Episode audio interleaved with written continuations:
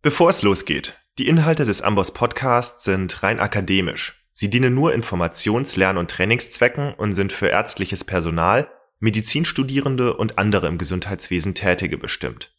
Die Inhalte sind nicht zur Behandlung realer Fälle geeignet und ersetzen keinen Arztbesuch. Der Amboss Podcast Medizin zum Hören. Heute mit einer Folge zum Thema Lungenkarzinom. Am Mikrofon ist für euch Philipp Winghardt, Arzt aus der Amboss-Redaktion. Manche Diagnosen sind ein einziger Albtraum. Das Lungenkarzinom gehört zweifelsfrei dazu. Es gehört zu den häufigsten Krebserkrankungen überhaupt und wenn es auffällt, ist es häufig schon so weit fortgeschritten, dass kurativ nicht mehr viel zu machen ist. Aber warum ist das eigentlich so? Könnte zum Beispiel ein Screening-Programm dabei helfen, Lungenkarzinome früher, vielleicht sogar in einem operablen Zustand zu entdecken? Und was tut sich medikamentös? Es ist ja viel los beim Lungenkarzinom. Es kommt viel dazu. Die molekulare Diagnostik spielt eine immer größere Rolle. Immuntherapie wird eingesetzt und dadurch verlängern sich die Lebenszeiträume und auch die Lebensqualität. All das wollen wir uns heute anschauen und wir werden dabei auch ein Fallbeispiel durchsprechen. Wer möchte, kann sich parallel zu dieser Episode das Amboss-Kapitel Lungenkarzinom aufrufen. Da findet ihr neben epidemiologischen Zahlen und übersichtlichen Stadieneinteilungen auch viele, viele radiologische Befunde, unter anderem einen CT-Befund, den man auch durchscrollen kann go.amboss.com slash lungenca ist der Link dorthin, steht aber auch alles nochmal in den Show Notes. Es lohnt sich auf jeden Fall in das Kapitel reinzuschauen. Das Thema ist natürlich gigantisch. Wir werden da heute nur einen Teilbereich von beleuchten können. Aber dafür haben wir eine absolute Spezialistin zu Gast, die Pneumologin Dr. Silvia Gütz. Sie ist Chefärztin der ersten Inneren Med am Leipziger St. Elisabeth Krankenhaus und obendrauf ist sie auch Co-Koordinatorin der S3-Leitlinie Lungenkrebs. Ich denke, da sind wir heute also, was die Expertise angeht, einmal mehr in guten Händen. Frau Dr. Gütz, vielen Dank, dass Sie heute zu Gast im Amboss Podcast sind. Ja, vielen Dank Ihnen für die Einladung. Wir wollen uns ja heute mit Lungenkrebs beschäftigen. Vielleicht schauen wir uns da zu Beginn nochmal die Einteilung an. Kleinzeller, nicht Kleinzeller. Vielleicht können Sie uns da nochmal abholen. Das sind zunächst mal grobe histologische Einteilungen, also feingewebliche Einteilungen, weil die sich grundsätzlich biologisch sehr stark unterscheiden. Der Kleinzeller, das sind etwa 10 bis 15 Prozent der Lungenkarzinome ist sehr schnell unterwegs, hat in der Regel eine hohe Teilungsrate, wird ganz selten in einem frühen Stadium detektiert. Meist handelt es sich um fortgeschrittene oder metastasierte Stadien, die in aller Regel tatsächlich auch primär systemisch behandelt werden. Die Nicht-Kleinzeller, das sind also etwa 80 bis 85 Prozent der Lungenkarzinome, sind etwas langsamer unterwegs. Trotzdem gibt es da natürlich riesige Unterschiede. Auch hier wiederum gibt es unterschiedliche histologische Subgruppen. Am häufigsten mittlerweile ist das Adenokarzinom, deutlich seltener mittlerweile das Plattenepithelkarzinom. Und dann gibt es noch so wirklich seltene nicht beinzellige Lungenkarzinome, großzellig, großzellig neuroendokrin. Das ist immer schwierig, die tatsächlich dann einem der beiden zuzuteilen und alles andere ist außerordentlich selten. Mhm, also würden Sie jetzt sagen, klinisch relevant vor allem Kleinzeller und als Nicht-Kleinzeller ist Adenokarzinom und das Plattenepithelkarzinom? Ja, also es gab Zeiten, und das ist gar nicht so lange her, die habe ich noch kennengelernt, da haben wir tatsächlich die histologische Unterscheidung getroffen zwischen Kleinzeller und Nicht-Kleinzeller und haben daraus dann eine Therapieentscheidung getroffen. Aber mittlerweile wissen wir natürlich, dass zum Beispiel Plattenepithelkarzinome, Nicht-Plattenepithelkarzinome sehr unterschiedlich behandelt werden. Mhm. Und durch neuere immunhistochemische Färbemethoden lassen sich heutzutage ja auch viele Fälle, die man früher großzellig genannt hätte, dann doch einer bestimmten Entität zuteilen, also Platte oder Adeno oder Kleinzeller. Das war teilweise tatsächlich eine histologische Verlegenheitsdiagnose, wenn man keine der typischen Kriterien für das eine oder andere gefunden hat und tatsächlich mit deutlich verbesserter Immunhistochemie gelingt das deutlich besser. Genauso wie wir wahrscheinlich durchaus auch mehr Adenokarzinome haben, weil wir einfach immunhistochemisch ein Adenokarzinom diagnostizieren können. Ich könnte mir vorstellen, dass es zum einen natürlich einen echten Zuwachs gibt, aber zum anderen sicherlich auch früher das eine oder andere Plattenepithelkarzinom mit entsprechender immunhistochemischer Diagnostik dann auch eher dem Adenokarzinom zugeordnet worden wäre.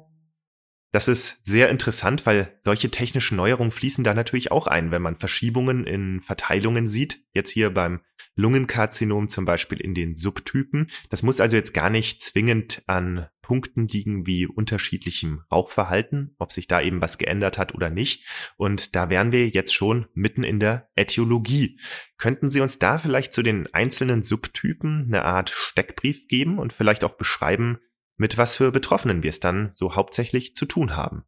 Na, nach wie vor muss man sagen, ist das Rauchen mit Abstand die häufigste Ursache. Verursacht etwa 85 Prozent aller Lungenkarzinome. Kleinzellige Lungenkarzinome werden überwiegend, also in noch höherem Maße durch das Rauchen verursacht. Bei den Nicht-Kleinzellern, die Plattenepithelkarzinome sind auch überwiegend durch Rauchen verursacht, auch die pulmonalen Adenokarzinome. Aber es gibt, und darauf kommen wir sicherlich später noch zu sprechen, ja die Adenokarzinome, die durch ganz spezielle genetische Veränderungen getriggert und getrieben sind. Da sind es tatsächlich eher Nichtraucher, die davon betroffen sind, aber das ist natürlich ein relativ kleiner Teil von Patienten. Also auch der Großteil der Adenokarzinome wird letztendlich durch das Rauchen verursacht. Dazu kommen natürlich noch andere Ursachen. Es gibt bestimmte berufliche Noxen, wie zum Beispiel Asbest, wie silikogene Stäube in der Gießerei, die die Entstehung von Lungenkarzinomen triggern können. Auch das sind natürlich verglichen mit der Vielzahl der Patienten eher wenige. Und sicherlich ist ein wichtiges Thema unsere Umwelt, Umweltverschmutzung, Feinstaub. Es ist anzunehmen, dass dadurch auch eine Reihe von Lungenkarzinomen verursacht werden, aber richtig valide Daten gibt es dazu eigentlich noch nicht. In den asiatischen Ländern schon, gerade in China misst man schon dem Feinstaub, dem Smog eine hohe Bedeutung oder vielleicht auch höhere Bedeutung in der Lungenkrebsentstehung zu. Aber richtig fassbar können wir das mit validen Zahlen eigentlich noch nicht bemessen. Alles klar, jetzt haben wir gerade schon gehört. Nicht-Kleinzeller sind viel häufiger als Kleinzeller, 85 Prozent versus 15, so um den Dreh. Jetzt ist es ja so, dass Plattenepithelkarzinom, also wenn wir jetzt in diese Gruppe der Nicht-Kleinzeller reingehen, dann ist das Plattenepithelkarzinom beim Mann das häufigste nicht-kleinzellige, ungefähr die Hälfte, ne, so 45 Prozent. Und bei der Frau wahrscheinlich so um die 40 Prozent das Adenokarzinom. Wie kommt das denn, dass das so unterschiedlich verteilt ist? Liegt das am Rauchen oder weiß man da jetzt auch mehr durch verschiedene Färbungen oder ähnliches? Das hat sich ja wirklich innerhalb der letzten Jahre so entwickelt, dass deutlich häufiger bei der Frau, aber durchaus auch in zunehmendem Maße bei dem Mann Adenokarzinome entstehen und das Plattenepithelkarzinom tritt eher so sukzessive in den Hintergrund. Und wie gesagt, sicherlich ist das ein Tumor, der durch Rauchen verursacht wird. Viele Adenokarzinome werden das aber auch. Und mit Sicherheit hat die Vielzahl der Adenokarzinome bei den Frauen durchaus auch was mit dem Hormonstatus zu tun. Das weiß man mittlerweile dass der Östrogenhaushalt beispielsweise durchaus auch die Lungenkrebsentstehung triggert. Und das ist ja durchaus ein Grund dafür, dass wir bei Frauen deutlich weniger Packungsjahre zum Beispiel an Zigarettenexposition benötigen zur Lungenkrebsentstehung als bei Männern. Also Östrogen erhöht das Risiko, bei gleichzeitiger Tabakabhängigkeit ein Adenokarzinom zu entwickeln. Definitiv. Das greifen wir auf jeden Fall gleich nochmal auf, wenn wir über Screening-Methoden sprechen. Jetzt haben wir gerade schon gehört, die Verteilung nach Geschlecht, die wackelt wohl so ein wenig. Wie sieht es denn hinsichtlich des Alters aus? Also grundsätzlich ist die Vielzahl der Lungenkrebspatienten sind in einem höheren Alter. Es ist eigentlich nach wie vor ein Tumor des höheren Alters, wenn wir das zum Beispiel mit dem Mammakarzinom vergleichen. Also der durchschnittliche Lungenkrebspatient bis 70 Jahre alt. Die besonderen Tumoren sind dann eher in den jüngeren Altersgruppen zu finden, also zum Beispiel eben diese, die so einen molekularen Treiber haben. ALK-Patienten beispielsweise oder Patienten mit einer ALK-Fusion sind im Durchschnitt 50 Jahre alt. Wir haben aber leider eben auch Patienten, die Mitte 20, Anfang 30 sind, wenn das Lungenkarzinom mit so einem molekularen Treiber diagnostiziert wird. EGFR beispielsweise, EGFR-Mutation ist auch bei eher etwas jüngeren Patienten zu finden. Nichtsdestotrotz gibt es auch 80-Jährige, bei denen wir das primär diagnostizieren. Auf die Treibermutation und die molekulare Diagnostik werden wir ja noch eingehen. ALK haben Sie gerade schon angesprochen, ja. also die anaplastische Lymphomkinase, EGFR haben wir auch gerade gehört, also der epidermale Wachstumsfaktorrezeptor. Die können wir uns schon mal so ein bisschen merken, da kommen wir gleich noch zu. Das ist aber so komplex, dass es da sicher sinnvoll ist, wenn wir uns später ein bisschen Zeit dafür nehmen. Bis zur molekularen Diagnostik und der entsprechenden Therapie ist es ja auch noch ein weiter Weg. Erstmal müssen uns die Betroffenen ja auffallen. Chronisches Husten, B-Symptomatik, so können sich Lungenkarzinome klinisch manifestieren. Worauf sollten wir noch achten? Es gibt eigentlich keine charakteristischen Symptome und das ist die Krux. Häufig haben wir es mit Rauchern zu tun, die möglicherweise schon eine vorbestehende COPD haben und die schon dadurch natürlich ihren chronischen Husten haben, vermehrt Auswurf haben, Zeiten haben, in denen sie Luftnot haben. Bei den Patienten muss man sehr hellhörig sein, wenn sich da die Qualität des Hustens oder auch die Häufigkeit verändert, dann sollte man eigentlich in Hab-8-Stellung sein und eine Bildgebung veranlassen.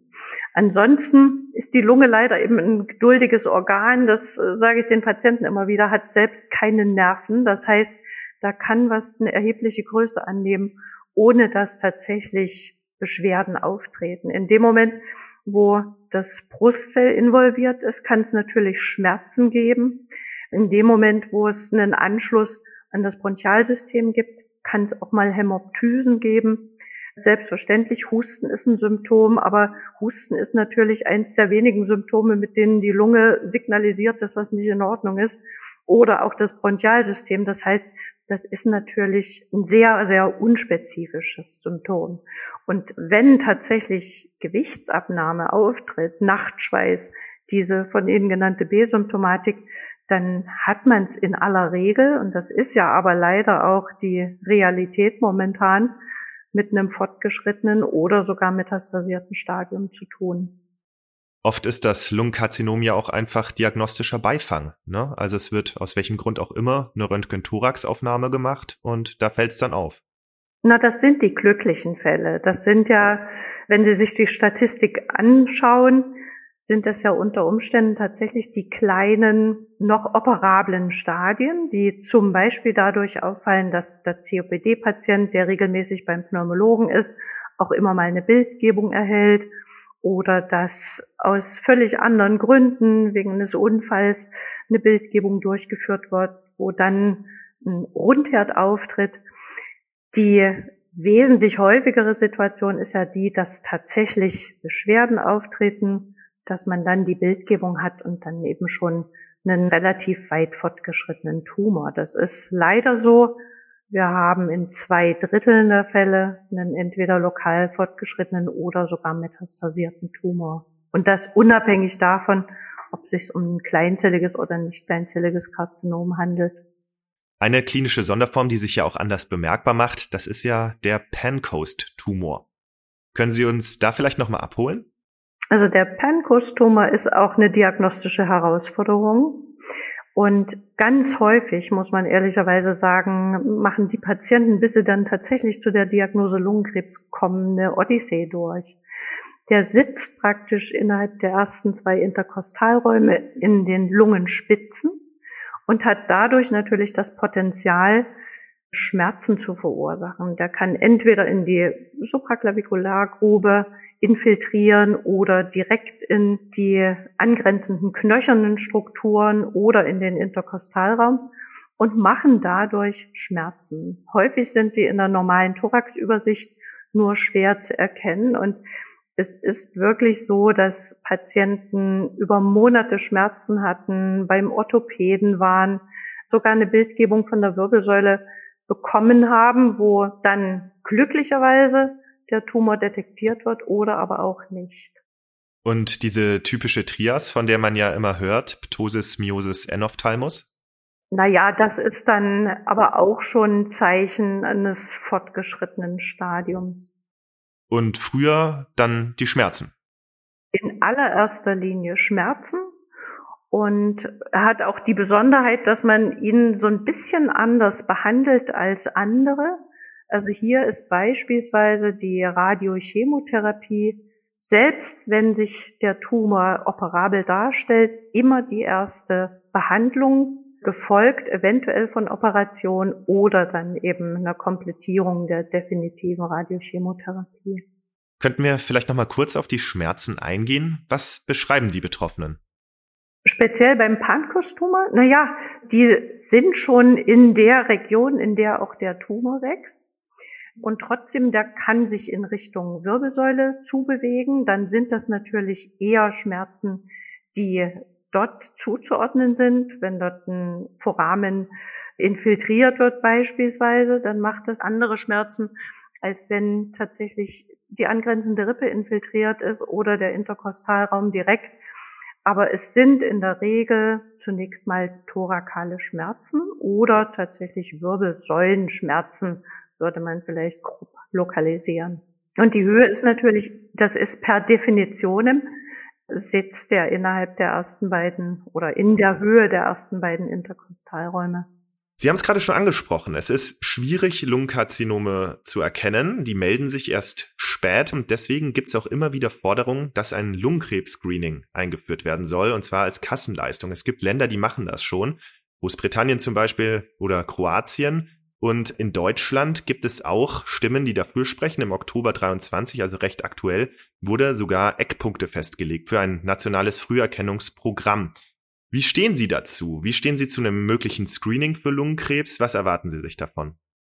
Also ich gehöre absolut zu den Befürwortern und hoffe natürlich, dass das tatsächlich jetzt bald kommt. Momentan wird geklärt, in welcher Weise, wo das stattfinden soll, wer sich darum kümmert. Aber sagen wir, die dazugehörigen Studien, die tatsächlich nachgewiesen haben, dass man durch die Früherkennung von Lungenkrebs auch Lebenszeit, Überleben verbessern kann, die sind längst abgeschlossen. Die erste war eine amerikanische Studie, die hat schon vor Jahren dazu geführt, dass in den USA das Screening tatsächlich übernommen wird, wobei man sagen muss, die Akzeptanz ist relativ gering, wenn man sich dazu wiederum Folgestudien anschaut. Es gab eine große europäische Studie, die positiv war und anhand derer man eigentlich gehofft hatte, dass nun auch in Europa und auch, Sie hatten es ja schon genannt, einige europäische Länder haben das ja tatsächlich schon eingeführt, auch in Deutschland dann zum Standard werden kann. Und wie sähe das dann in der Praxis aus? Also um welche Risikogruppen wird es gehen?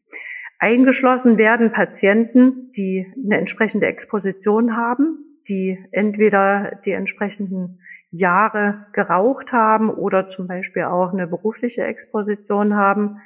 Nicht erfasst werden natürlich Patienten, die solche Exposition nicht hatten. Ich habe mich letztens gerade mit Patienten unterhalten, die meinten, ja, mit Screening wäre das nicht passiert, dass ich metastasiert diagnostiziert werde, aber die würden natürlich trotzdem durch das Raster fallen. Also vorgesehen als Screening ist es tatsächlich nur für Patienten, die eine entsprechende Exposition, sprich Nikotinexposition in einer gewissen Anzahl von Packungsjahren hatten.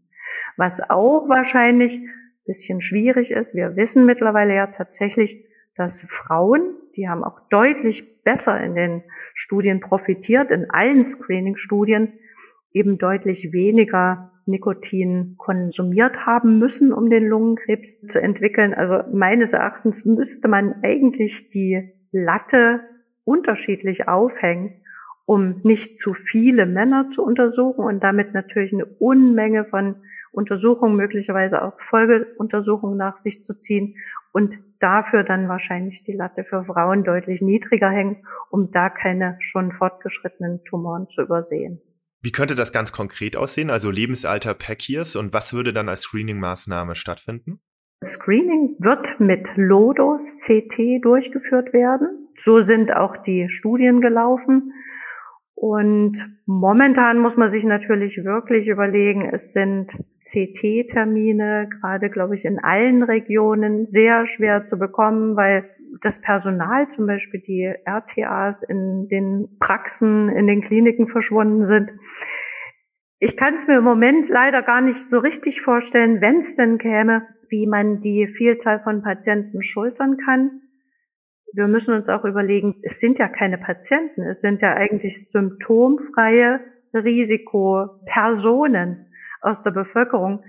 Wir müssen auch daran arbeiten, wie wir die tatsächlich motivieren, zu dem Screening zu gehen. Und was natürlich ganz wichtig wäre, dass man das Screening-Programm tatsächlich auch mit Auflagen kombiniert, dass man zum Beispiel sagt, wer in dieses Screening geht, sollte tatsächlich eine entsprechende Rauchentwöhnung mitmachen, sollte motiviert sein, das zu tun. Also es reicht meines Erachtens nicht, jeden, der viel geraucht hat, einfach durchs CT zu schieben. Da werden wir ganz viele falsch positive Befunde sehen, die dann wiederum Kontrolluntersuchungen, PET-Untersuchungen und so weiter nach sich ziehen.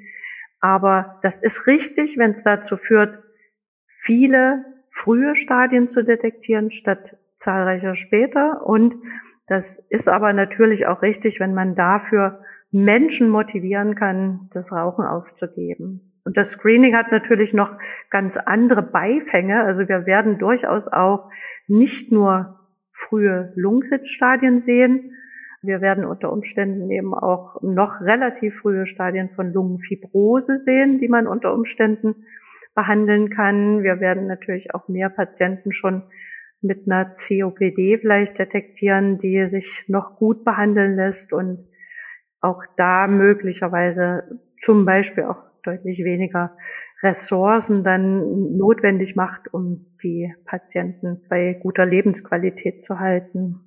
Klar, und wenn man sich jetzt natürlich anschaut, dass 65 Prozent der Lungenkarzinome zum Diagnosezeitpunkt inoperabel sind, dann liegt ja die Idee erstmal nahe, ein Screening zu machen, gerade auch bei der hohen Mortalität. Ähm, Sie korrigieren mich, wenn ich es falsch liege, aber es hat sich ja wenig getan in den letzten Jahrzehnten. Ne? Die liegt ja bei fünf Jahren immer noch so um die 10, 20 Prozent. Da muss ich Sie tatsächlich korrigieren. Gott sei Dank. Es gibt leider im Moment nur noch relativ alte Daten, aber wir sehen natürlich gerade mit der Systemtherapie, die innerhalb der letzten zehn Jahre so unglaubliche Fortschritte gemacht hat, plötzlich relevante fünf Jahresüberlebenszahlen, von denen wir vor zehn Jahren noch nicht zu träumen geglaubt hätten. Also gerade mit Immuntherapien lassen sich relevante fünf Jahresüberleben erzielen. Bei den Patienten mit den molekularen Treibern, da werden wir ja noch drauf zu sprechen kommen, zum Beispiel ALK, wo wir in der Regel ein weit fortgeschrittenes Stadium mit Metastasen an allen möglichen Stellen haben, können wir plötzlich mit einer Tablette oder auch mit mehreren Kapseln viele Jahre gewinnen. Also da hat sich schon für einen Teil der Patienten extrem viel getan. Aber das sind natürlich auch, muss man sagen, sehr, sehr hohe Kosten. Und auch das ist sicherlich ein Argument zu sagen, dann doch besser den kleinen frühen Lungenkrebs operieren, als dann zu warten, bis eine systemische oder multimodale Therapie notwendig ist. Also lasse ich mich sehr gerne korrigieren, wenn da natürlich die Zahlen viel besser geworden sind. Das ist natürlich wunderbar. Und jetzt nur noch mal, dass ich es auch noch mal richtig verstanden habe. Der aktuelle Eckpunkteplan sieht nicht vor, dass Frauen auch mit einer niedrigeren per Belastung niederschwelliger eingeschlossen werden. Momentan ist das nicht so angedacht. Man hat ja die Studien letztendlich auch nicht so gemacht und trotzdem sieht man, dass die Frauen, und ich denke, das ist einfach der Grund dafür, deutlich mehr von den Screening-Programmen profitieren. Das war schon in dieser großen amerikanischen Studie so. Das war in dieser großen europäischen Studie so. Lucy, eine Studie, die nur in Deutschland gelaufen ist. Da haben meines Erachtens nur die Frauen profitiert und die Männer nicht, zumindest hinsichtlich der Mortalität. Also ich fände natürlich sinnvoll, aber vielleicht muss man dann einfach die Frauen motivieren, sich entsprechende Möglichkeit zu suchen. Auch das ist ja möglich. Vielleicht kann es ja noch aufgegriffen werden für die Screening-Methoden. Wir werden es sehen. Gibt es eine Idee, wann das starten soll oder ob es überhaupt starten soll? Dass es starten soll, ist, glaube ich, momentan klar. Daran gibt es zum Glück keinen Zweifel mehr. Ich hoffe eigentlich sehr, und so klingt es im Moment, dass das tatsächlich 2024 kommen wird. Das Jahr ist ja noch jung. Ich bin gespannt, was wir zum Thema Lungenkarzinom-Screening noch sehen werden. Jetzt haben wir schon ein bisschen über die Klinik gesprochen. Lassen Sie uns doch auch einen Blick noch auf die Diagnostik werfen und das Staging. Ich würde vorschlagen, das machen wir jetzt anhand unseres Fallbeispiels. Das macht das ja dann immer recht anschaulich. Sagen wir, Sie sind niedergelassene Allgemeinmedizinerin und bei Ihnen stellt sich ein Patient vor. Herr Meier, 56 Jahre, 60 Pack Years, der ist Ihnen gut bekannt. Aktuell raucht er noch so etwa 15 Zigaretten am Tag und Herr Meier berichtet Ihnen jetzt von Heiserkeit. Er hustet anhaltend und das ist irgendwie anders, als er es sonst von sich kennt. Und beim Treppensteigen ist ihm jetzt auch vermehrt aufgefallen, dass er Luftnot hat. Wie würden Sie jetzt vorgehen? Eigentlich muss man ehrlicherweise sagen, gehört der Patient tatsächlich zum Pneumologen. Zum einen können das natürlich alles Symptome sein, die einer Verschlechterung der sehr wahrscheinlich vorhandenen COPD zuzuordnen sind. Auf der anderen Seite hatte ich das ja eingangs schon gesagt, wenn sich die Symptomatik relativ schlagartig verändert beim Raucher, der ja über Jahre möglicherweise eine relativ stabile Symptomatik hatte, dann muss man da tatsächlich an eine Bildgebung denken. Wenn vielleicht noch andere Symptome dazukommen, die einen Tumor sehr wahrscheinlich machen, wenn er jetzt auch eine Gewichtsabnahme beispielsweise klagt über längere Zeit, ohne sein Essverhalten verändert zu haben, dann könnte man sogar, und das sagt auch die aktuelle Leitlinie, auf die normale Röntgenaufnahme verzichten und tatsächlich primär ein Thorax-CT anmelden. Die Realität sieht sicherlich anders aus. Im Idealfall kommt der Patient relativ zügig tatsächlich zur Bildgebung, wo dann vielleicht der Befund schon gesehen wird. Die Anmeldung beim Pneumologen, die bedarf ja manchmal einer Wartezeit von Wochen bis Monaten. Also das muss man dann vielleicht tatsächlich umgehen. Die Kliniken sind in der Regel auch bereit, dann natürlich, wenn Tumorverdacht besteht, relativ zügig Termine zu vergeben. Aber es könnte ja auch einfach jetzt Symptomatik seiner COPD sein. Das kann eine Exazerbation sein, ganz klar. Aber auch dann gehört er natürlich zum Spezialisten oder direkt in die Klinik. Genau, wer da nochmal nachhören will, wir hatten einen Podcast zur COPD mit Professor Windisch, Link in den Show Notes, weil wir vorhin auch drüber gesprochen haben, über das Rauchen und jetzt auch gerade nochmal, wer sich nochmal anhören möchte, wie genau man PatientInnen dabei unterstützen kann, um Rauchen aufzuhören, da haben wir mit Privatdozent Dr. Rüther einen Podcast zugeführt. Auch hier nochmal ein Link in den Show Notes. Sagen wir, Sie arbeiten als Allgemeinmedizinerin in einem MVZ und angegliedert ist eine radiologische Praxis und wie es der Zufall will, gerade in diesem Moment ist da ein Termin ausgefallen und Herr Meier kann direkt rüber und kommt dann wenig später mit einem Röntgen-Thorax zurück und der zeigt dann entsprechend was. Das sagen wir einen großen, unregelmäßig begrenzte Raumforderungen, sagen wir Projektion aufs rechte Lungenoberfeld. Was machen Sie jetzt? Ja, also es gibt zwei Möglichkeiten. Also entweder ich habe einen guten Draht tatsächlich zum Pneumologen oder zur pneumologischen Klinik, dann würde ich den Patienten vielleicht sogar direkt mit dieser Röntgenaufnahme vorstellen. Denn dann könnte sich unter Umständen die Kollegin, der Kollege in der Klinik überlegen, ob der Patient nicht vielleicht primär sogar ein PET-CT bekommt, bevor man das CT anstrebt. Ansonsten die gängige Praxis ist, dass die radiologische Praxis schon sagt, Mensch, hier ist doch ein auffälliger Befund. Wir bieten Ihnen zügig einen Termin zum CT an. Und auch das wäre natürlich in Ordnung. Und spätestens dann muss der Patient aber relativ schnell am besten tatsächlich in der Klinik vorgestellt werden, denn die ist letztendlich für die Diagnostik, vor allen Dingen eben die invasive Diagnostik, die Materialentnahme, die histologische Sicherung und alles, was dann folgt, zuständig. Warum so früh schon eine PET-CT, also wenn man sie überhaupt bekommt? Na gut, wir wissen ja noch nicht, was das für ein Stadium ist. Wir haben jetzt erstmal nur diesen Tumor gesehen. Und wenn wir natürlich von vornherein schon in der Übersicht vielleicht gesehen haben, dass auf der anderen Seite dringend Metastasen suspekte Herde sind, dann müssen wir das PET nicht primär machen. Aber wenn wir zunächst mal nur diesen einen aufregenden Befund haben, dann kann das ja durchaus ein kurativ oder lokal zu behandelnder Tumor sein. Und da wäre das natürlich sinnvoll, wenn wir zum Beispiel im Vorfeld der invasiven Diagnostik schon wüssten, sind dort Lymphknoten positiv im Mediastinalraum? Gibt es vielleicht tatsächlich an der einen oder anderen Stelle einen metastasensuspekten Herd? Wenn das einzelne Läsionen sind, kommen wir sicherlich auch noch drauf zu sprechen, dann äh, behandeln wir mittlerweile das oligometastasierte Stadium eines vor allen Dingen nicht kleinzelligen Lungenkarzinoms durchaus auch kurativ und auch da müssen wir die metastasensuspekte Situation sichern. Das heißt, das ist natürlich elegant, wenn die Klinik im Rahmen des Aufenthalts zur Diagnostik schon das PET vorliegen hat und dann natürlich an all den Stellen, die vielleicht dort schon zumindest einen Malignitätsverdacht signalisieren, tatsächlich auch eine Diagnostik machen kann. Wenn wir jetzt noch mal kurz auf die Tumormarker eingehen, das ist ja immer eine schwierige Sache. Es das heißt auch immer begrenzte Bedeutung, allenfalls Verlaufsbeurteilung. Was nehmen Sie ab? Also im Lungenkarzinom hat es tatsächlich eine begrenzte Bedeutung.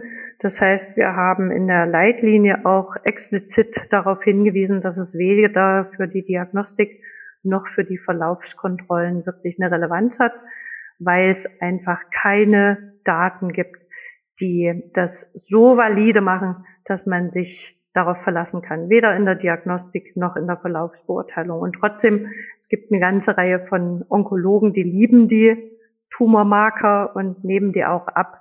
Wie gesagt, wir machen es regelhaft nicht. Wir machen das höchstens dann, wenn nicht ganz klar ist, ob eine tumoröse Läsion tatsächlich der Lunge zuzuordnen ist oder häufig haben wir es ja auch mit pulmonalen Metastasen zu tun, dann lassen sich durchaus Tumormarker auch mal heranziehen, um da eine Trennung hinzukriegen.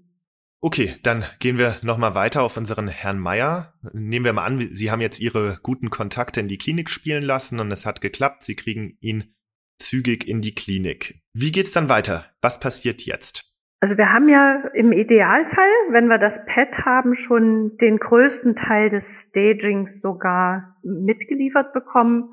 Wenn wir das CT zunächst mal nur haben, zumindest auch viele Aussagen. Zum Beispiel, was ist mit dem am häufigsten von Metastasen betroffenen Organ der Lunge selbst? Wir können den Oberbauch sehen. Wir können, naja, Lymphknoten natürlich sehen, allerdings mit einer deutlich geringeren Sensitivität als zum Beispiel beim PET. Wir müssen heutzutage in der Klinik die präinterventionellen Tage aussparen. Das heißt, wir würden sicherlich in der Sprechstunde zunächst mal mit dem Patienten schon die Bilder anschauen, ihn so ein bisschen darauf vorbereiten, was für eine Diagnose in Betracht käme und würden sozusagen die Bronchoskopie aufklären. Das ist so natürlich erstmal unser wichtigstes Tool, um dann differenzieren zu können, was das für ein Tumor ist und die Diagnose überhaupt sichern zu können. Also wir haben Kontrastmittel-CTs von Thorax und Abdomen. Die häufigsten Metastasierungswege, also Lunge, Leber, Knochen, Nebennieren, haben wir da zu großen Teilen mit drauf. Jetzt müssen wir ja auch noch nach Hirnmetastasen suchen. Die sind ja auch sehr häufig. Ja, da müssen wir standardmäßig ein MRT machen. CT kommt tatsächlich nur dann in Betracht, wenn es Gründe gibt, die gegen das MRT sprechen. Also zum Beispiel ein Schrittmacher, der nicht MRT-gängig ist, oder Platzangst ist gar nicht so selten tatsächlich auch mein Grund. Aber grundsätzlich ist das MRT wesentlich sensitiver. Wir sehen ganz häufig asymptomatische Metastasen, zum Beispiel bei den molekular getriebenen Patienten. Wir sehen ganz häufig asymptomatische Metastasen bei den kleinzelligen Lungenkarzinomen. Also wir machen es mittlerweile eigentlich wirklich bei jedem. Und dann ist aber die radiologische Diagnostik erstmal soweit gelaufen? Ja, es hängt davon ab, ob wir tatsächlich das PET im Vorfeld hatten. Ansonsten würde sich das dann dem stationären Aufenthalt anschließen. Wir haben selber im Haus kein PET. Äh, wer das natürlich im Haus hat, wird das vor Ort machen. Ansonsten gibt es natürlich immer wieder auch die Situation, dass wir Läsionen haben, die nicht eindeutig zuzuordnen sind, für die wir dann trotzdem auch noch eine entsprechende Bildgebung machen müssen. Das beste Beispiel ist sicherlich die Nebenniere, die häufig natürlich von Metastasen betroffen ist, aber noch wesentlich häufiger gutartige Knoten aufweist, die durchaus auch im PET positiv sein können. Das heißt, da müssen wir dann schon kleinere Kopfstände machen, um sicher sagen zu können, ob das eine Metastase ist oder nicht. Spielt die Knochenszintigraphie noch eine Rolle? Wir haben das eine ganze Weile tatsächlich gemacht, als die PETs noch so gefahren wurden, dass die langen Röhrenknochen nicht mit erfasst wurden. Mittlerweile zumindest in den Einrichtungen, mit denen wir gut kooperieren, sind die langen Röhrenknochen mit im Scan drin, so dass wir das eigentlich fast nicht mehr, zumindest in der Primärdiagnostik machen. Gut, so viel zur Radiologie. Dann müssen wir natürlich noch ans Gewebe. Wir machen eine Bronchoskopie, wir pieksen rein und sichern bioptisch. Und dann kommen wir an so einen Punkt, an dem heutzutage oft sehr viele Fragezeichen hängen. Dann geht es nämlich daran, die molekulare Diagnostik zu machen. Ja, definitiv. Wir testen ja mittlerweile nicht nur in den metastasierten Stadien, wir testen auch in den frühen Stadien, da deutlich weniger, nicht das ganze Panel. Und wir testen mittlerweile auch das Panel im Stadium 3. Also es sollte eigentlich nach Möglichkeit tatsächlich jeder getestet werden. Wer heute gerade im Stadium 4 nicht testet und damit dann vielleicht so einem Patienten mit einer Alkfusion die entsprechende Therapie verwehrt, muss ich sagen, das ist dann schon fast Körperverletzung. Aber wir halten erstmal fest, die molekulare Diagnostik erfolgt stadienabhängig. Sagen wir mal, die Breite der Testung ist stadienabhängig. Dann würde sich's anbieten, da vielleicht noch mal kurz drauf einzugehen. Die Stadieneinteilung, die läuft ja nach UICC, also UICC, ich sage jetzt einfach mal UICC, und die Klassifikation nach TNM. Und die beziehen sich ja sowohl auf Kleinzeller als auch auf die Nicht-Kleinzeller. Ja, der Kleinzeller, da gibt's ja noch die Besonderheit, dass alle Studien eigentlich nach einer anderen Klassifikation gelaufen sind, nach Limited Disease und Extensive Disease, aber eigentlich bemühen wir uns seit Jahren, auch den Kleinzeller nach TNM zu klassifizieren. T bedeutet das die Ausbreitung des Primärtumors. Bis im Prinzip T4, muss man sagen, ist durchaus auch eine Operabilität gegeben, je nachdem, wie sich T4 beispielsweise gestaltet.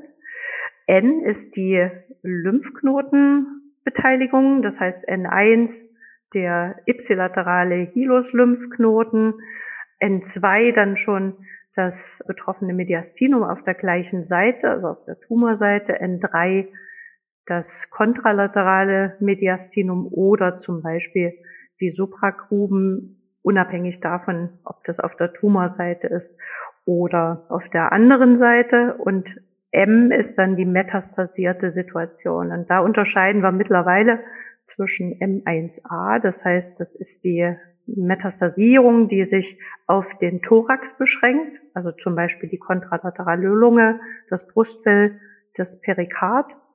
Dann gibt's M1b, das wäre dann zum Beispiel die solitäre Metastase, ein Herd in der Leber, also in einem extrathorakalen Organ, ein Herd in der Nebenniere, eine solitäre Hirnmetastase und M1C sind dann multiple Metastasen extrathorakal.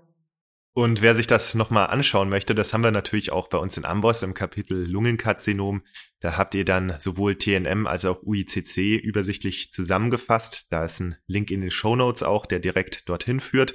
Und was das T angeht, ich finde, das kann man sich beim Lungenkarzinom immer ganz gut merken mit den magischen Zahlen, die man ja aus den Märchen kennt, drei und sieben.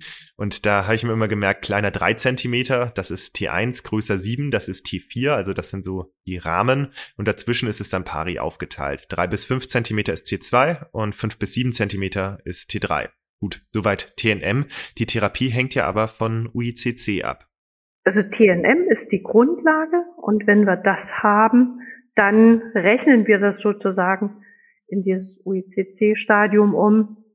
Und das ist dann letztendlich die Grundlage für die Therapieentscheidung. Und trotzdem gibt es natürlich Unterschiede. Wir können ein Stadium 3a haben, was man zum Beispiel gut lokal behandeln kann, was man vielleicht sogar auch operieren kann. Wir können aber auch ein Stadium 3 haben, wo wir in allen Lappen Herde haben, wo dann natürlich eine kurative Therapie nur durch eine Pneumonektomie möglich wäre. Also auch da muss man Patienten individuelle Eigenheiten natürlich berücksichtigen.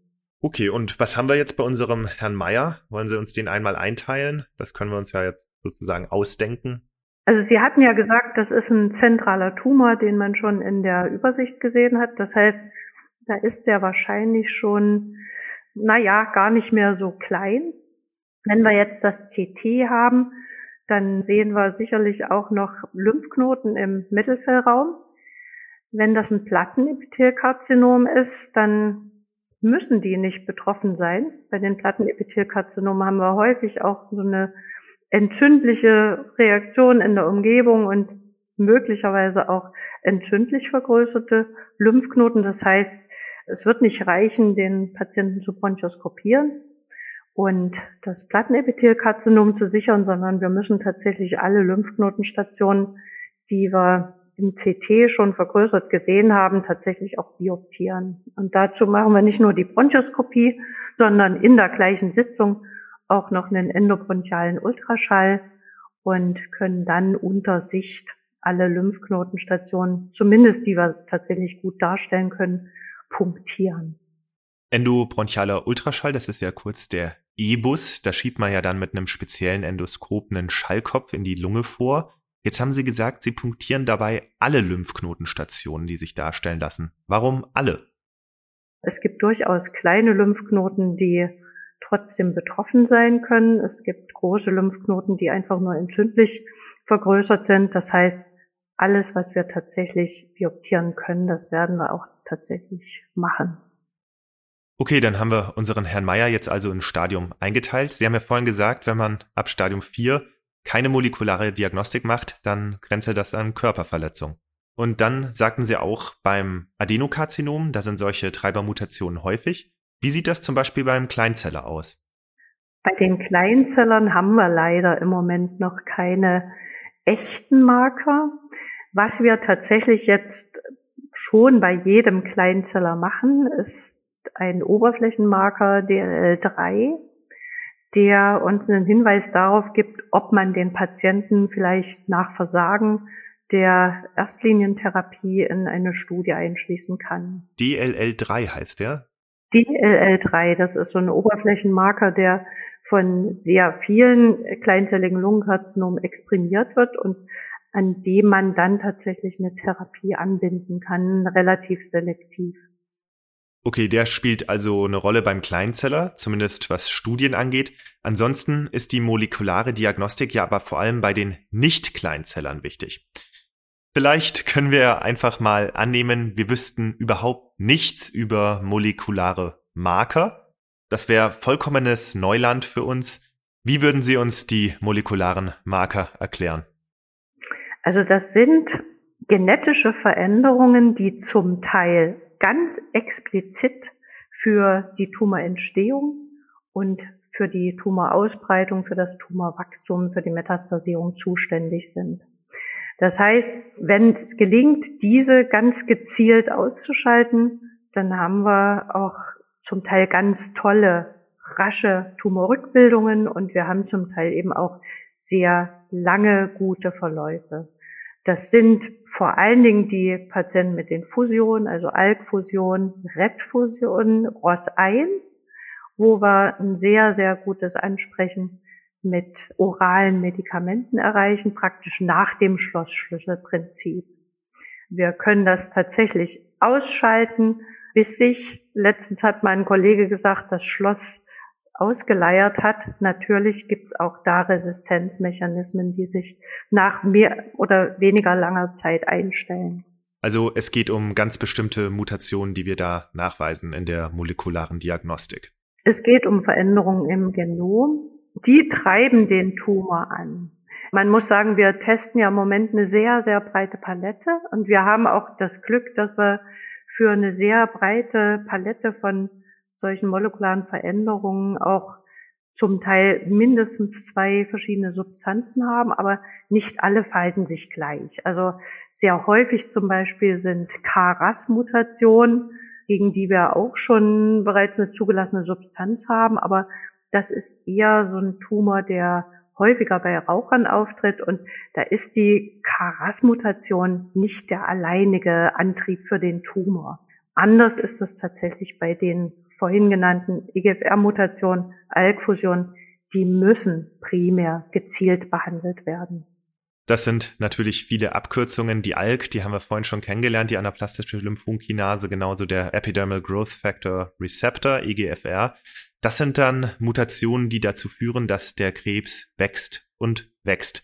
Und wenn man dann so eine, ich sag mal, so eine wild gewordene Kinase ausschaltet mit einem Medikament, dann wächst der Tumor langsamer oder bildet sich eben zurück. Karas haben sie angesprochen, REP-ROS 1. Ich bin jetzt nicht ganz sicher, wie wichtig das jetzt ist, dass wir die alle en Detail kennen. Äh, wie blicke ich denn da überhaupt durch, wenn ich jetzt nicht in der Onkologie arbeite?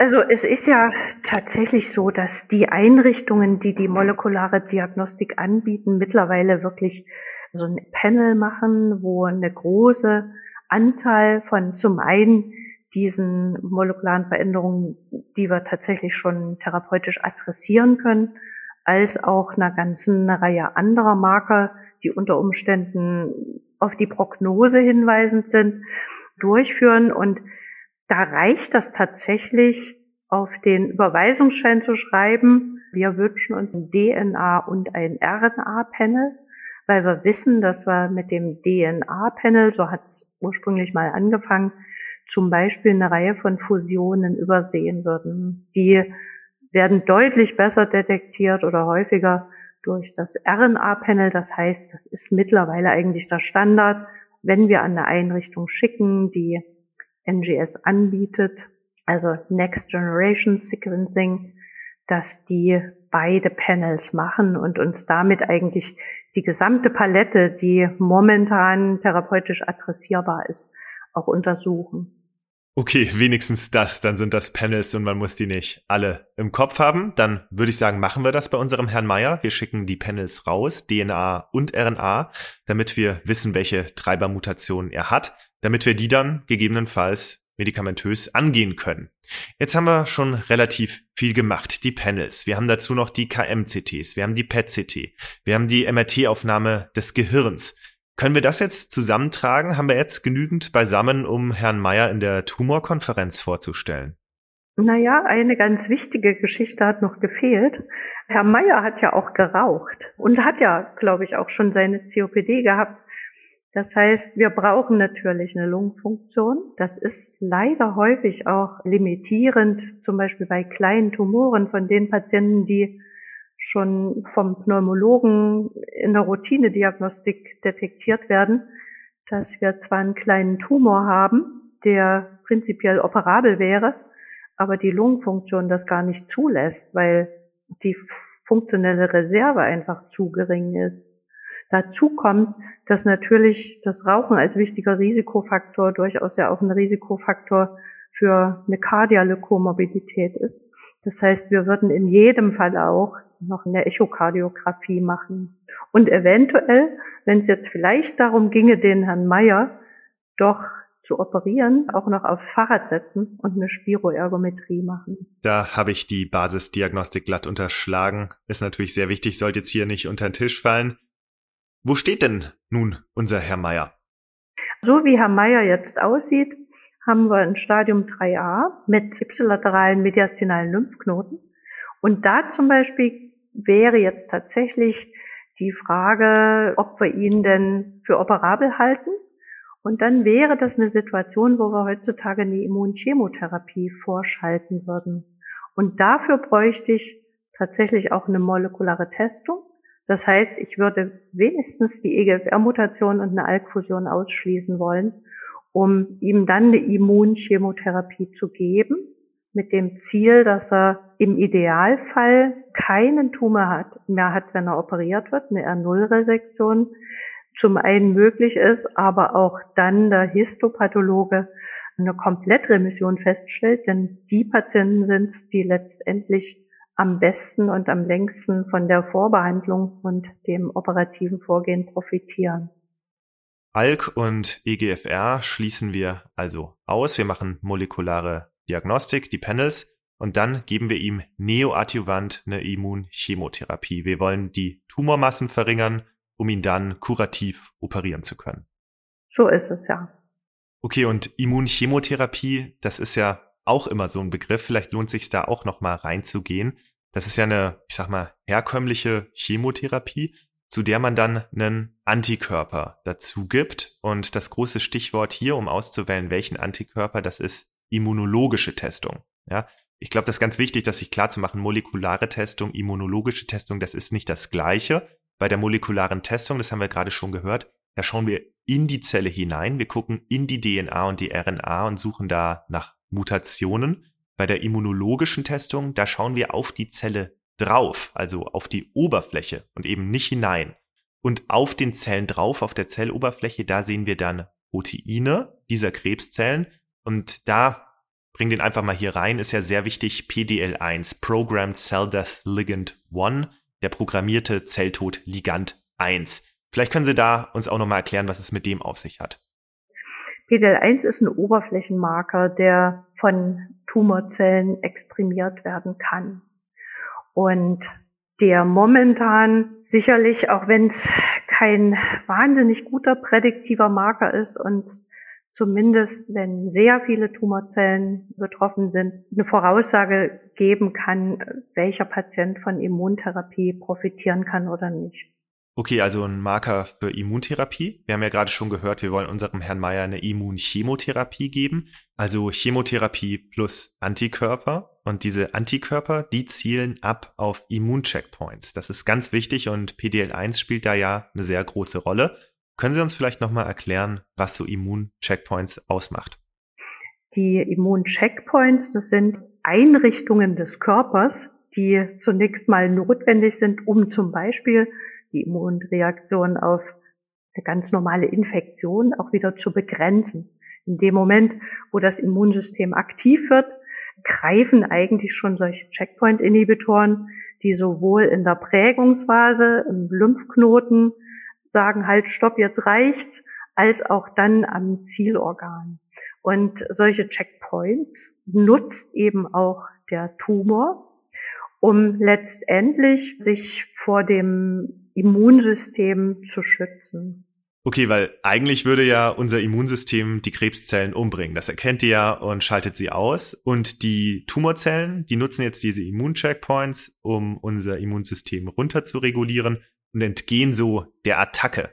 Und jetzt ist es ja ganz spannend. Da kommen wir therapeutisch rein mit den Checkpoint-Inhibitoren. Wie klappt das? Das sind Antikörper. Da gibt es mittlerweile unterschiedliche, die an unterschiedlichen Angriffspunkten wirksam sind. Und man kann mit solchen Antikörpern praktisch diese Schutzmechanismen, die der Tumor sich aufgebaut hat, unterbrechen. Checkpoint-Inhibitoren sind das, was man so landläufig unter Immuntherapie versteht.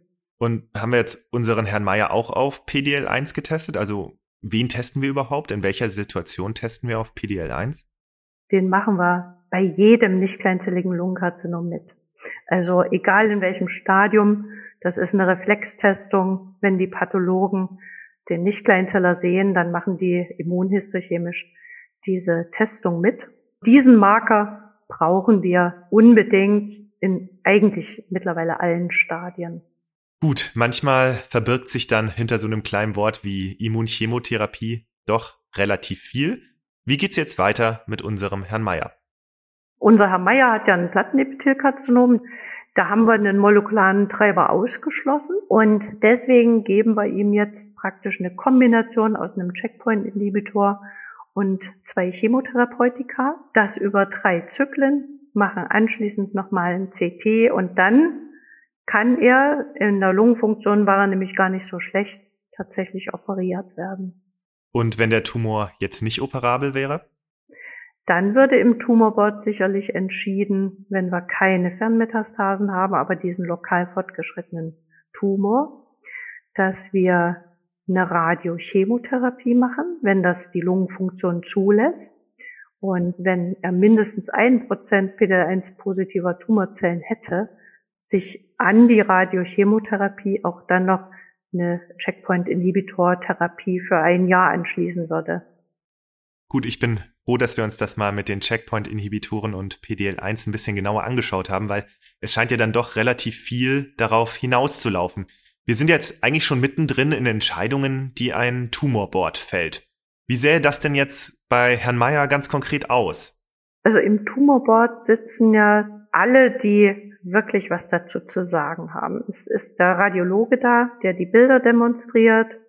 Es ist der Pneumologe da, der die Primärdiagnostik gemacht hat, die endoskopische Diagnostik, der aber auch die Lungenfunktion beurteilen kann, dem die Laborchemie vorliegt, dem die kardiologische Diagnostik vorliegt.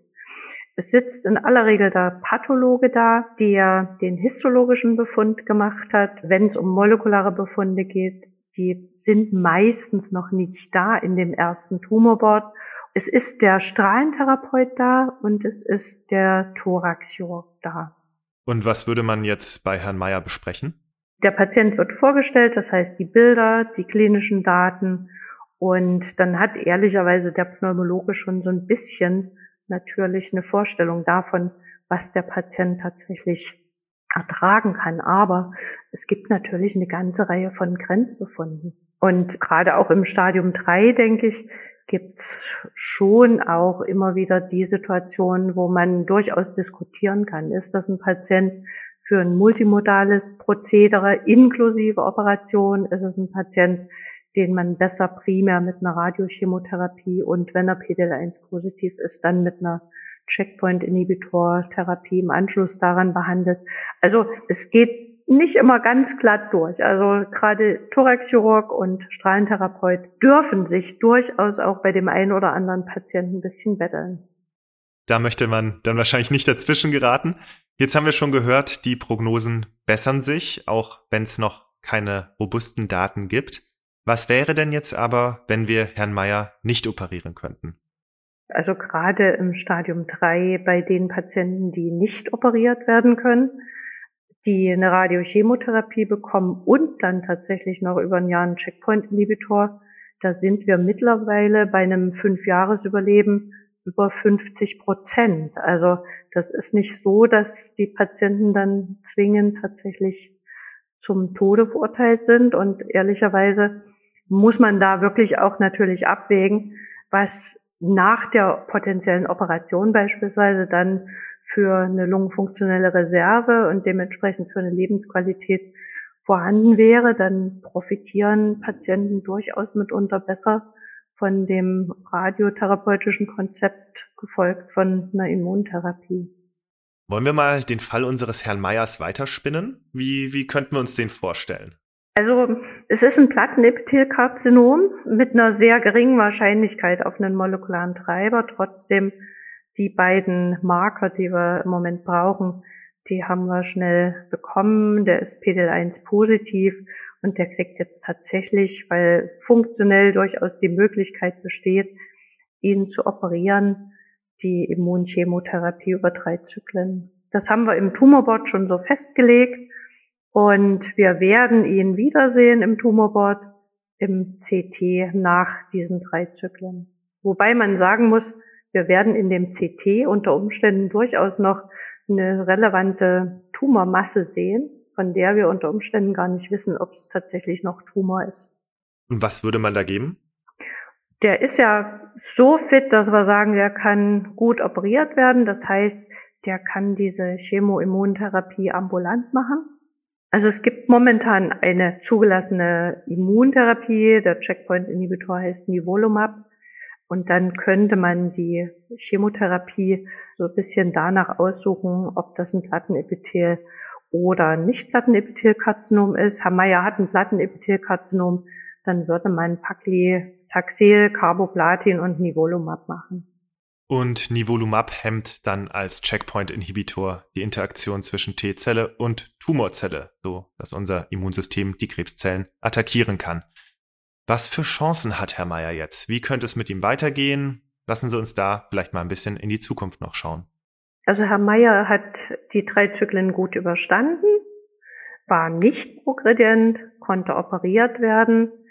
Da wir neoadjuvant jetzt schon drei Zyklen Immunchemotherapie gegeben haben, kommt eigentlich jetzt auch keine adjuvante Therapie in Frage, zumal er sehr gut angesprochen hatte und tatsächlich die pathologische Komplettremission hatte. Das heißt, damit hat er mit sehr großer Wahrscheinlichkeit die Chance, ohne ein Rezidiv tatsächlich durch unsere Nachsorge zu kommen. Und die Nachsorge würde jetzt so aussehen, dass wir spätestens vier bis sechs Wochen nach der Operation die erste Bildgebung, in dem Falle tatsächlich ein CT machen und dann den Patienten über die nächsten zwei Jahre vierteljährlich anschauen. Und da muss man sagen, genauso individuell wie mittlerweile Diagnostik und Therapie geworden sind, muss eigentlich auch die Nachsorge sein.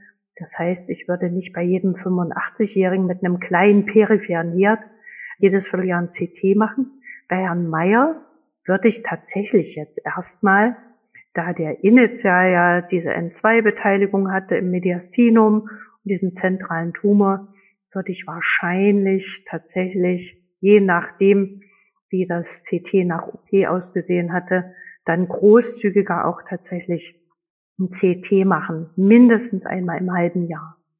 Wenn dann die zwei Jahre rum sind und er hat keinen Hinweis auf ein Rezidiv, dann kann man grundsätzlich großzügiger vorgehen. Das heißt, dann folgen die Nachsorgeuntersuchungen halbjährlich.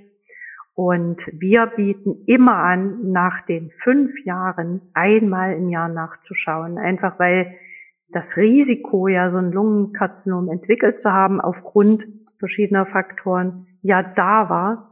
Und gar nicht so selten sehen wir tatsächlich dann ein Zweitkarzinom, was sicherlich kein Rezidiv ist, aber eben ein Zweittumor, den wir, wenn wir es zeitig genug entdecken, auch wieder lokal beziehungsweise kurativ behandeln können. Vielleicht auch, wenn wir uns jetzt anderen Tumorentitäten noch zuwenden. Es haben ja jetzt nicht alle Betroffenen das Glück, dass sie kurativ behandelt werden können oder dass ihre Behandlung anschlägt. Und der letzte Strohhalm ist ja dann oft in eine Studie eingeschlossen zu werden. Wie und vor allem wo kann ich mich da informieren, was gerade alles läuft und wo ich Betroffene gegebenenfalls einschließen kann? Na, grundsätzlich hätten wir ja unter Umständen auch schon ein Angebot gehabt und würden ihm, wir sind Lungenkrebszentrum, würden ihm unter Umständen, wenn wir keine geeignete Studie haben, Zentren anbieten, die eine geeignete Studie durchführen. Aber es ist ja ein Blattniptilkarzinom und wenn alles nicht gut gegangen wäre und er hätte Metastasen entwickelt, hätte er natürlich jetzt dann sicherlich eine Systemtherapie für das Stadium 4 bekommen.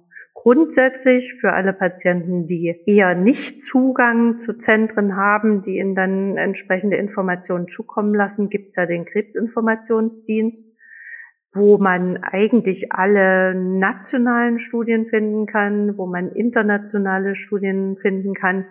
Das ist im Internet leicht zu erreichen. Und es gibt natürlich auch die Website von der Deutschen Krebsgesellschaft, die auch entsprechende Informationen liefert. Da setzen wir auf jeden Fall noch einen Link in die Show Notes. Frau Dr. Gütz, wir haben viel gehört heute. Es war durchaus komplex. Ich glaube, da geht es uns allen gleich. Deswegen hier nochmal die wichtigsten Take-Home-Messages. Beim Lungenkrebs unterscheidet man histologisch zwischen Kleinzellern und Nicht-Kleinzellern. Kleinzeller sind seltener, etwa 15 Prozent der Lungenkarzinome, und die haben eine hohe Zellteilungsrate, also die wachsen schnell. Die Nicht-Kleinzeller sind insgesamt häufiger, die machen etwa 85 Prozent aller Lungenkarzinome aus und die wachsen etwas langsamer. Die wichtigsten Nicht-Kleinzeller, das sind das Adenokarzinom und das Plattenepithelkarzinom. Rauchen ist weiterhin mit Abstand die häufigste Ursache für Lungenkrebs. 85 Prozent aller Lungenkarzinome gehen aufs Rauchen zurück. Das ist bei den Kleinzellern der Fall, das ist beim Plattenepithelkarzinom der Fall und das ist auch bei den allermeisten Adenokarzinomen der Fall. Adenokarzinome können aber auch auf sogenannte Treibermutationen zurückgehen, die spielen da eine wichtige Rolle und dann sind auch Nichtraucherinnen und auch jüngere Patientinnen betroffen. Östrogen ist dabei als Risikofaktor zu werten. Um Lungenkarzinome schon früher zu erkennen, soll es ab diesem Jahr ein Screening-Programm geben. Da sollen dann Risikogruppen per Low-Dose-CT untersucht werden Klinisch fallen Lungenkarzinome nämlich oft erst spät auf, zu spät, denn die Symptome sind recht unspezifisch. Chronischer Husten, Luftnot, Hämoptysen, B-Symptomatik, um hier nur einige zu nennen.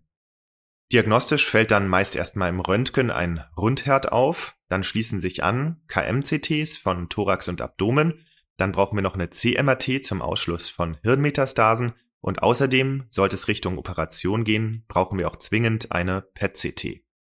Als Basisdiagnostik führen wir außerdem eine Lungenfunktion durch und obendrauf ein Herzecho und ein EKG.